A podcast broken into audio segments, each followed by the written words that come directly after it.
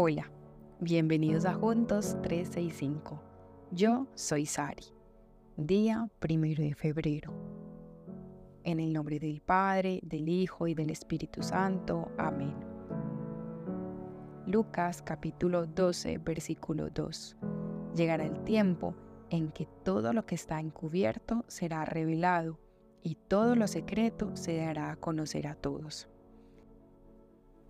En la actualidad hay muchas maneras de evadir la verdad, de no cumplir con nuestras promesas o con nuestro pacto de unión en el matrimonio.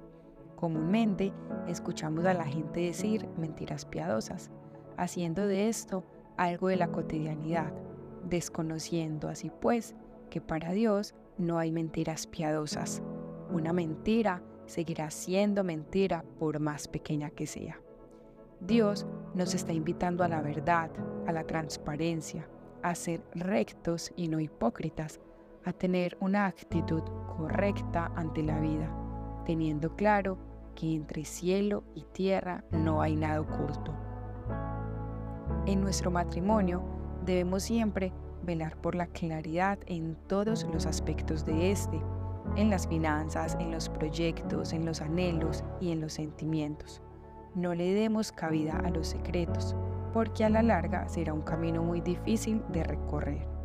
Cuando actuamos mal y o escondemos algo, viviremos con temor y siempre a la defensiva, lo que nos llevará a tener amargura en el corazón y a entregar un amor a medias.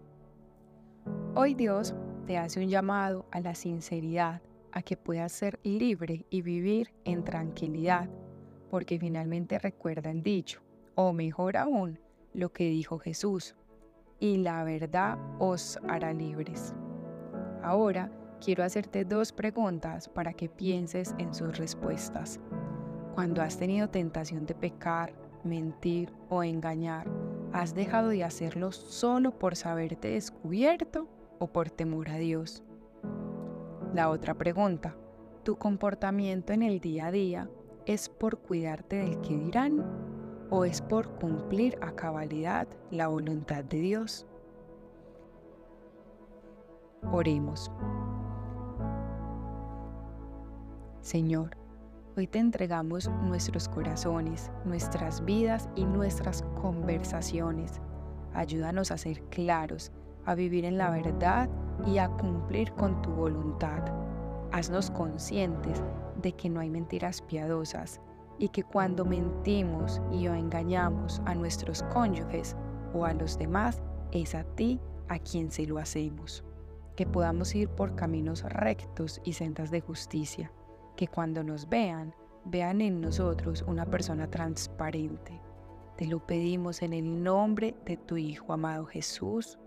Amén. Nuestra Señora de la Leche y el Buen Parto, ruega por nosotros.